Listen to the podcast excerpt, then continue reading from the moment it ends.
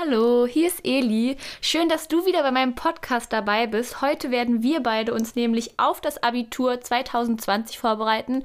Natürlich könnt ihr könnt ihr euch das noch später anhören, dann bereiten wir uns zusammen auf das Abitur 2021 oder die kommenden Jahre vor.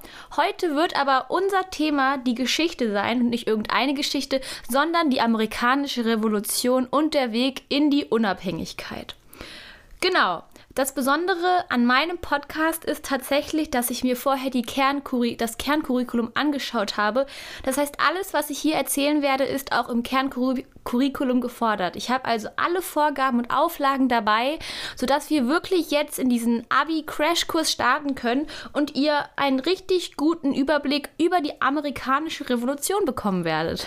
Genau. Dann lasst uns mal direkt starten.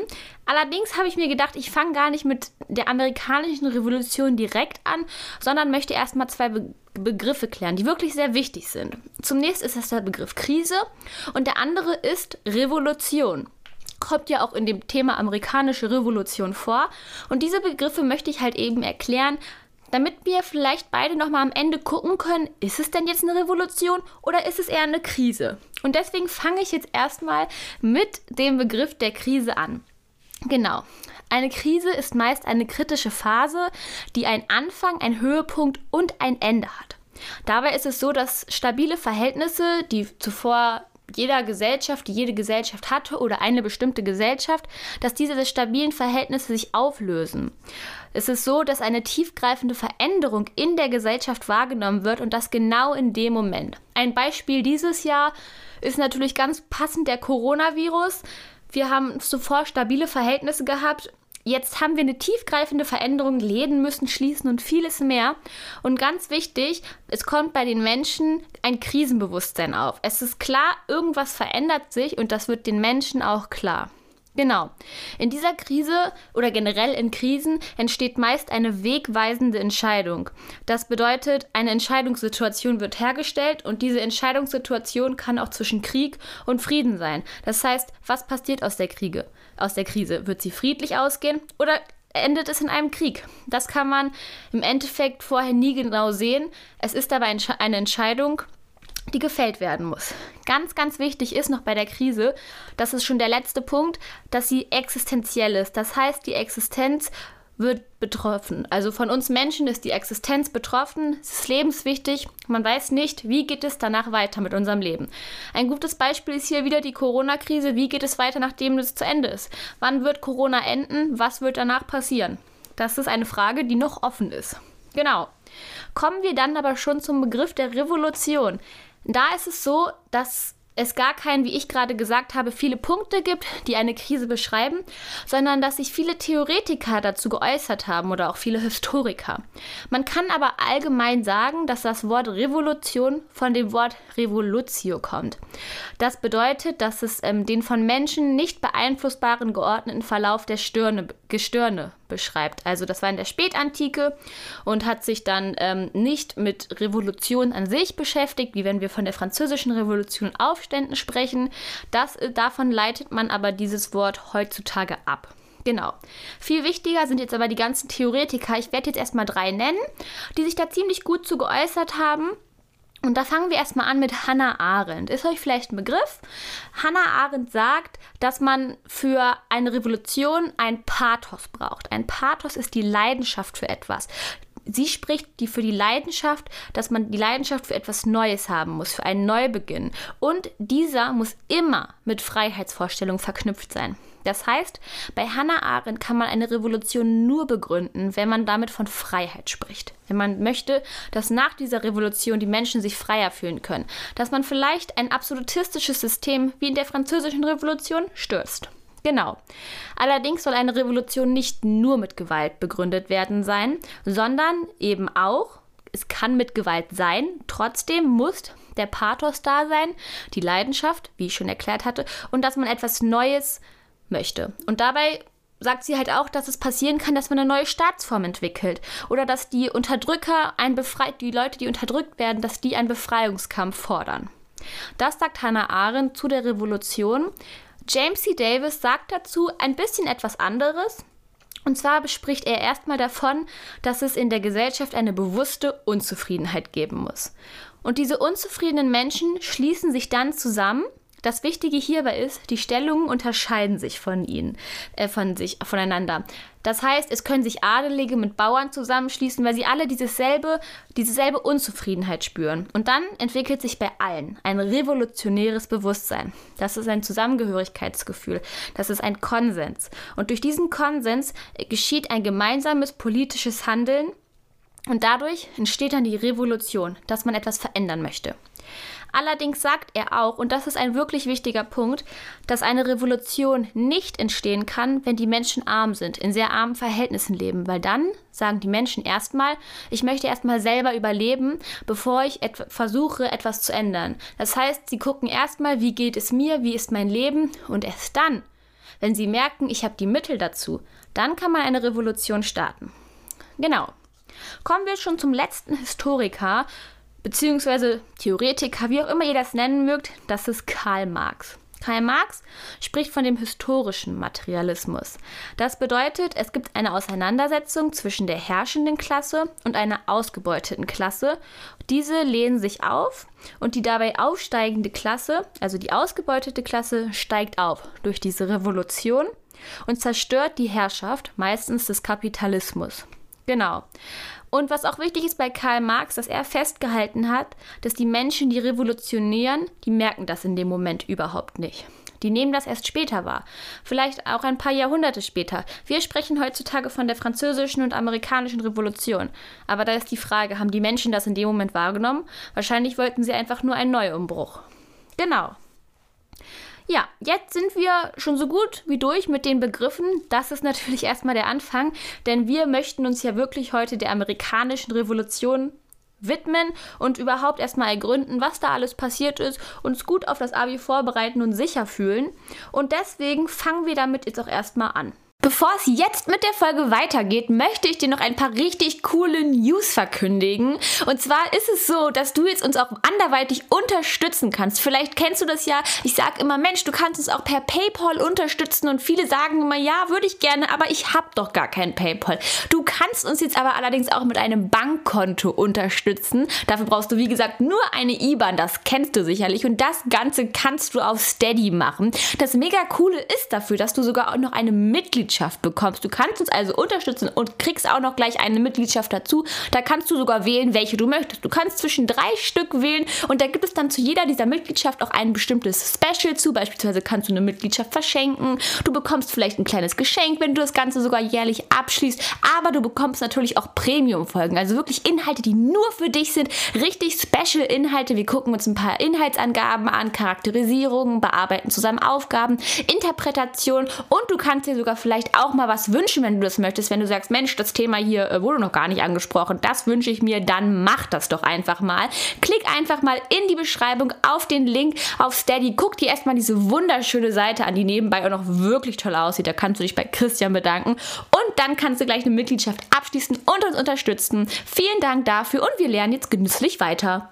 Genau. Die amerikanische Revolution begann erstmal damit, dass Amerika gar kein eigenes Land war. Amerika war eine Kolonie und gehörte zu seinem Mutterland Großbritannien. Das war auch viele Jahre völlig in Ordnung. Die Kolonisten fanden das auch in Ordnung. Sie ähm, schworen die Treue dem Mutterland und fühlten sich auch, ich sag jetzt mal, wohl dort, wollten nicht von Anfang an rebellieren. Das Besondere hierbei, sie standen unter dem Wise and Salutary Neglect. Das bedeutet, sie gehörten zwar zum Mutterland, konnten sich aber selbst regieren, sich selbst Steuern auferlegen und selbst Entscheidungen treffen. Und das hat die Kolonisten eben sehr zufrieden gestimmt. Mit dem French and Indian War, dem Siebenjährigen Krieg von 1756 bis 1763, sollte sich das Ganze allerdings ändern. Das war ein Krieg der europäischen Großmächte, an dem eben auch Großbritannien beteiligt war. Nach diesem Krieg hatte Großbritannien einen riesigen Schuldenberg Kriegsschulden zu bewältigen und diesen konnten sie nicht alleine zahlen.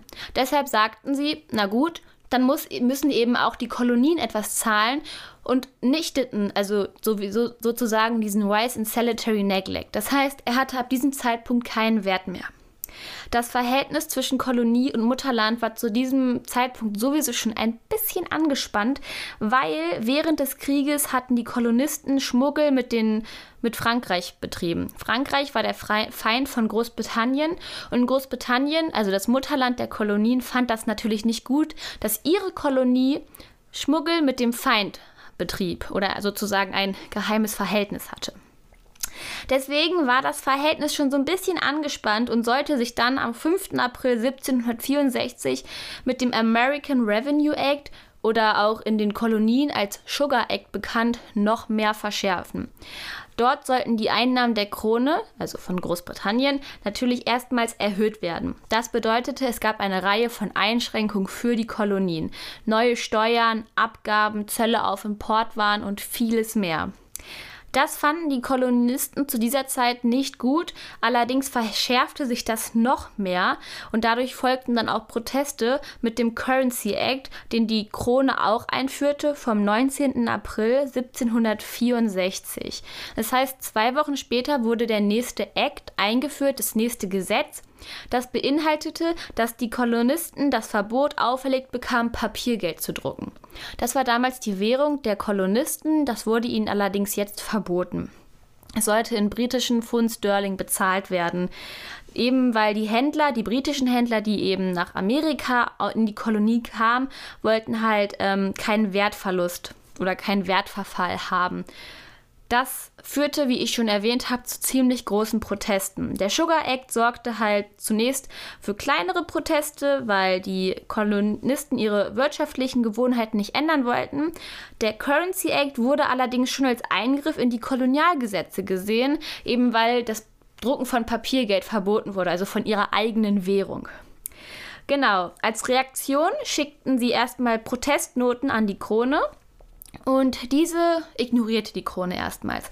Das heißt, hier sehen wir, es geht gar nicht so los mit Protesten im Sinne von, wir greifen gleich ähm, die Vertreter der britischen Krone an, die in Amerika sind, sondern die Kolonisten wollten das wirklich erstmal auf einem, ja, ich sag jetzt mal, humanen Weg lösen. Erstmal wirklich mit, mit Briefen und dass man das ganz friedlich lösen könnte. Ja, wie gesagt, die Krone ignorierte das und führte den Stamp Act am 22. März 1765 ein. Das ist ein sehr, sehr bedeutender Act. Den würde ich mir fürs Abitur auf jeden Fall merken. Den kann man ganz toll begründen mit. Ich werde jetzt nämlich auch gleich mal sagen, warum. Zwar ist der Stamp Act ein Gesetz. Der Stamp Act sagt, dass es eine Vorschrift für die Verwendung von Papier gibt. Das bedeutete Spielnoten, Würfelspiele, Pamphlete, Zeitungen. Diese mussten alle mit einer offiziellen Steuermarke der Krone bedruckt sein. Die Folge war, es musste ein teures Stempelpapier von sogenannten Stamp Agents der britischen Krone gekauft werden, damit man dann ähm, bezahlen konnte, sozusagen.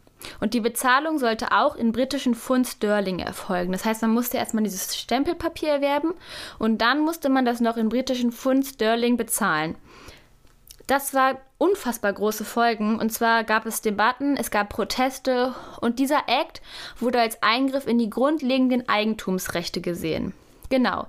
Wichtig hierbei ist, es formte sich erstmals ein eigener Slogan, der heißt No Taxation without Representation bedeutet zu übersetzt auf Deutsch, die Kolonisten forderten eine Vertretung im britischen Parlament, da erst dann würden sie wieder Steuern zahlen. Jetzt habe ich ja gesagt, dieser Act ist ziemlich, ziemlich besonders. Zum einen, weil sich erstmal dieser Slogan bildet. Zum anderen, weil die Kolonisten nun mal wirklich erstmal etwas anderes fordern, als dass nur Gesetze zurückgezogen werden. Erstmals forderten sie eine Vertretung im Parlament. Sie wollten an Entscheidungen beteiligt sein und dadurch bildete sich dann auch erstmals die Kolonialversammlung in Virginia am 30. Mai 1765.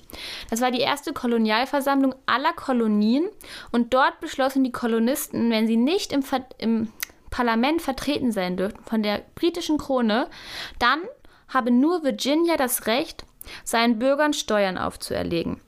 Das heißt, die wollten sozusagen diesen Wise and Salutary Neglect wiederhaben, weil sie sich eben benachteiligt fühlten. Genau, diese Unruhen, die laut wurden auf Seite der Kolonisten, wurden auch ähm, ja, in Handlung sichtbar. Und zwar wurde das Papier mit den Steuermarken und auch Puppen des Premierministers von der britischen Krone, das wurde an Bäumen aufgehängt, einfach um die Unzufriedenheit zu zeigen. Genau. Und die, auch die Stamp Agents, die in Amerika eingesetzt waren in den Kolonien, waren brutalen Einschränkungen ausgesetzt. Nach ein paar Monaten, im Oktober 1765, gab es dann die internationale Zusammenkunft wieder aller Kolonien. Nur hierbei das Wichtige, sie verfassten eine Declaration of Rights, also einen Beschwerdebrief an die britische Krone, in der sie, ganz wichtig, sie, sie, sie sagten trotzdem noch, wir sind euch treu, wir möchten aber, dass ihr das Gesetz zurücknehmt. Und es gab einen Auszug dazu, mal bei uns in der Abi-Box. Vielleicht ist das bei dir auch in der Abi-Box zu. Die haben wirklich die Treue geschworen, haben aber gesagt, wir möchten trotzdem uns selber regieren können und wenn nicht, möchten wir im Parlament vertreten sein. Genau. Ja, und dabei bezogen sich die Kolonisten auch auf die Rechte freier Engländer, weil sie haben sich immer noch als Engländer gesehen. Nach ein paar Monaten, beziehungsweise sogar ja, ein Jahr später, kann man auch sagen, am 18. März 1766 hat die Krone dann den Stamp Act tatsächlich zurückgenommen. Genau, das passierte im Namen von Georg II. Und da wurde den Kolonisten erstmals wirklich bewusst, dass sie etwas erreichen können, wenn sie protestieren. Genau, jetzt habe ich ja ziemlich viel erzählt, wie das alles so ins Rollen kam, diese amerikanische Revolution. Aber wie der Weg in die Unabhängigkeit passierte, das ist wahrscheinlich immer noch nicht so ganz klar. Das passierte tatsächlich auch erst ein paar Monate später. Und dazu werden wir jetzt kommen. Genau, da fangen wir mal mit dem Anfang an. Wie passierte dieser Weg überhaupt in die Unabhängigkeit? Was passierte? Weil eigentlich war jetzt alles gut. Der Stamp Act wurde zurückgenommen, die Kolonisten konnten weiter leben, könnte man jetzt denken. Dem war aber leider nicht so, denn 1773, ein paar Jahre später, kam es zur Boston Tea Party. Was das ist, erkläre ich jetzt. Es war nämlich so, dass die Krone nach ein paar Jahren entschied, weitere Steuermaßnahmen zu ergreifen, auch auf die Kolonien. Das bedeutete, sie besteuerten Tee. Ganz besonders den Tee, den sie den die britische Krone immer in die Kolonien beförderte, mittels von Schiffen und Transportwegen. Dort sollten das die Kolonisten abkaufen und weiterverkaufen. Nun war dieser Tee sehr hoch, die Kolonisten handelten und kauften den Tee nicht mehr. Daraufhin senkte die Krone erstmals die Preise und fuhr mit den Schiffen ein, in der Erwartung, naja, jetzt ist der Tee ja billiger, die Kolonisten werden uns das abkaufen. Viele Kolonisten wollten das nicht, hatten aber trotzdem Angst, dass andere Kolonisten sagen würden, na gut, wenn der Tee jetzt billiger ist, kaufen wir das ab.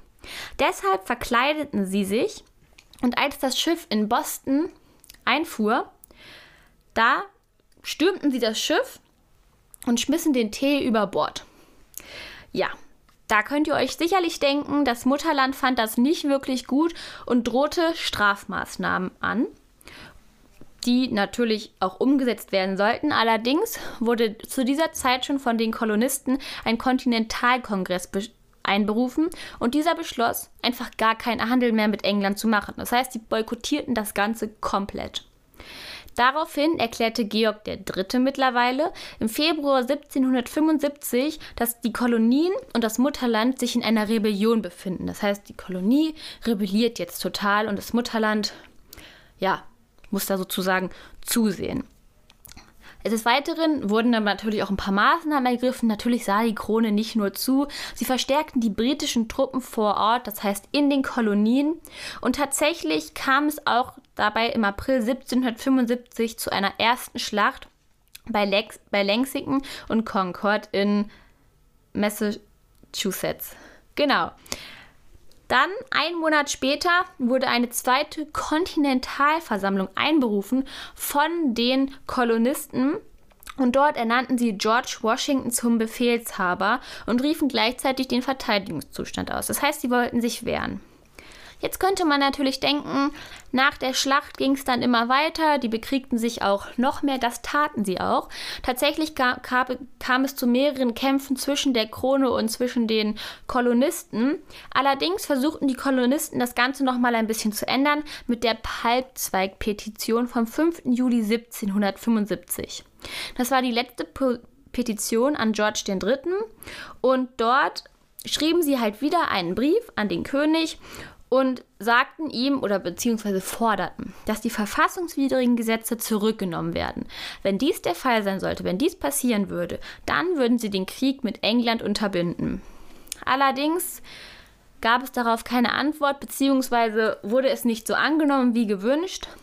Und diese Revolution, diese Schlachten zwischen beiden Ländern, die oder zwischen Kolonie und britischem Mutterland, wurde weiter fortgeführt.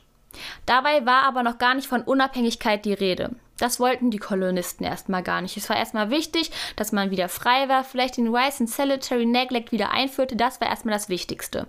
Das Ganze änderte sich allerdings mit dem Common Sense von Thomas Paine, der am 10. Januar 1776 veröffentlicht wurde. Das war eine Flugschrift mit erstmals der Forderung nach einer amerikanischen Unabhängigkeit. In dieser Flugschrift wurde der König Georg III. sehr stark kritisiert. Er wurde als Tyrann bezeichnet und es wurde immer mehr die Unabhängigkeit gefordert. Das war tatsächlich das zentrale Kernstück dieser Flugschrift, aber es wurden auch naturrechtliche und demokratische Ideen aufgezeigt, die im Endeffekt sehr wegweisend für die Unabhängigkeit sein sollten. Anfangs war es so, dass dieser Common Sense bei den Kolonisten auch in einer großen ja, Streitigkeit stand. Viele fanden das gut, andere fanden das nicht gut. Man wollte doch gar nicht die Unabhängigkeit. Durch diese Flugschrift, die dann sehr, sehr viel gedruckt wurde, ich glaube in drei Monaten, innerhalb drei Monate 120.000 Mal, kam es dann zu einem vielfachen Umschwung und viele wollten diesen, diese, Uni diese Unabhängigkeit dann doch haben. Also wie gesagt, die Unabhängigkeit steht jetzt immer mehr im Vordergrund. Und jetzt nochmal ganz kurz den Unabhängigkeitskrieg zusammengefasst. Der ging von 1775 bis 1782. In dieser Zeit war es anfangs erstmal so, dass man gar nicht von Unabhängigkeit sprach. Durch diesen Common Sense wollte man, wollten die Kolonisten dann aber die Unabhängigkeit für ihr eigenes Land erreichen. Das taten sie tatsächlich auch, denn die britische Kapitul Kapitulation war in Yorktown 1781 und danach konnte die Unabhängigkeitserklärung verfasst werden. Was in dieser drin steht, wollen wir uns natürlich auch nochmal angucken. Ist natürlich auch ganz interessant fürs Abitur. Wie gesagt, anfangs waren eher viele gegen die Unabhängigkeit. Durch den Common Sense gab es dann aber mit der Zeit diesen Meinungsumbruch. Genau. Diese Unabhängigkeitserklärung wurde von Thomas Jefferson verfasst und verabschiedet am 4. Juli 1776. Vielleicht klingelt es jetzt bei einigen, der 4. Juli ist in Amerika der Nationalfeiertag, eben weil da die Unabhängigkeitserklärung unterschrieben bzw. verabschiedet wurde. Die Unabhängigkeitserklärung besteht aus drei Teilen. Zunächst auf John Locke's Naturrecht, er spricht von Gleichheit und Freiheit, dafür haben die Kolonisten ja gekämpft. Dann in der zweiten Passage wird die britische Krone angeklagt. Warum haben sich die Kolonisten überhaupt gewehrt? Das wird hier nochmal ganz offen gelegt. Und im, zum Schluss eben die Erklärung der Unabhängigkeit. Genau, zusammengefasst ist das wirklich ganz kurz die Unabhängigkeitserklärung. Was aber auch noch ein wichtiger Faktor ist, ist die Volkssouveränität. Diese ist sehr bedeutend für die Unabhängigkeitserklärung, denn bei dieser ist es so, dass gesagt wird, das Volk ist souverän, heißt es regiert sich selbst. Es gibt von Gott gegebene natürliche Rechte, das ist so etwas wie Freiheit, wofür die Kolonisten im Endeffekt auch gekämpft haben. Das heißt, das Volk ist souverän, hat nicht das Mutterland als großen Herrscher, sondern kann sich eben selber regieren. Genau. Diese Volkssouveränität ist in der Verfassung also in den Bill of Rights festgehalten. Ganz kurz, das sind die Bill of, Bill of Rights, besteht aus den zehn ersten Zusatzartikeln der Verfassung. Das sind Artikel, die im Nachhinein hinzugefügt wurden. Dazu gehört eben auch die Volkssouveränität, die halt eben nicht nur sagt, das Volk regiert sich selbst, sondern auch sagt, jeder hat das Recht auf den Erwerb und den Besitz von Eigentum, Freiheit, Streben nach Sicherheit und Glück. Genau. Die Regierung ist eingeschränkt, das Volk soll sich möglichst selbst regieren.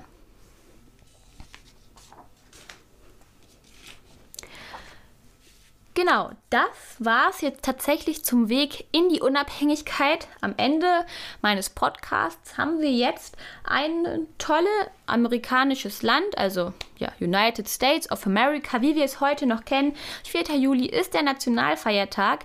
Aber wir wollen noch mal den Kreis schließen und zum Anfang zurückkommen. Da habe ich ja von Krisen und Revolution gesprochen. Und wir wollten ja klären, was ist es jetzt von beidem. Genau.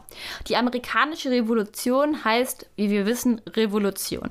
Also gucken wir uns mal an, was haben die Theoretiker dazu gesagt. Vielleicht kannst du dich noch ein bisschen erinnern vom Anfang, was ich da ein bisschen aufgezählt hatte. Beispielsweise Hannah Arendt. Hannah Arendt sagt, es muss eine Leidenschaft für den Neubeginn geben und das muss mit Freiheitsvorstellungen verknüpft sein. Wie wir jetzt mitbekommen haben, ja, kann man sagen, das stimmt das entwickelte sich ja dieser Pathos für den Neubeginn, dass man etwas Neues wollte. Die Kolonisten wollten nicht mehr abhängig vom Mutterland sein, wollten sich frei fühlen. Und das passierte auch im Laufe der Zeit. Die Unabhängigkeit war ein entscheidender Faktor dafür. Genau. Sie sagt, es darf nicht nur Gewalt geben, das muss halt mit dem Pathos der Leidenschaft verknüpft sein. Ja, und das gab es ja. Es gab Gewalt, allerdings nicht einfach so, sondern weil man die Kolonisten sich freier fühlen wollten. Nach James C. Davis, er sagt, man spricht von einer bewussten Unzufriedenheit. Und es entwickelt sich dann ein revolutionäres Bewusstsein, was die ähm, Kol Kolonisten zum Handeln bewegt. Da können wir definitiv sagen, das ist erreicht. Alle Kolonisten, beziehungsweise viele, viele waren unzufrieden, haben sich zusammengeschlossen und es entstand ein Konsens. Allerdings kann man hier sagen, dass es könnte natürlich nach James C. Davis eine Revolution sein, allerdings spricht er davon, dass sich unterschiedliche Stellungen oder Stände zusammenschließen.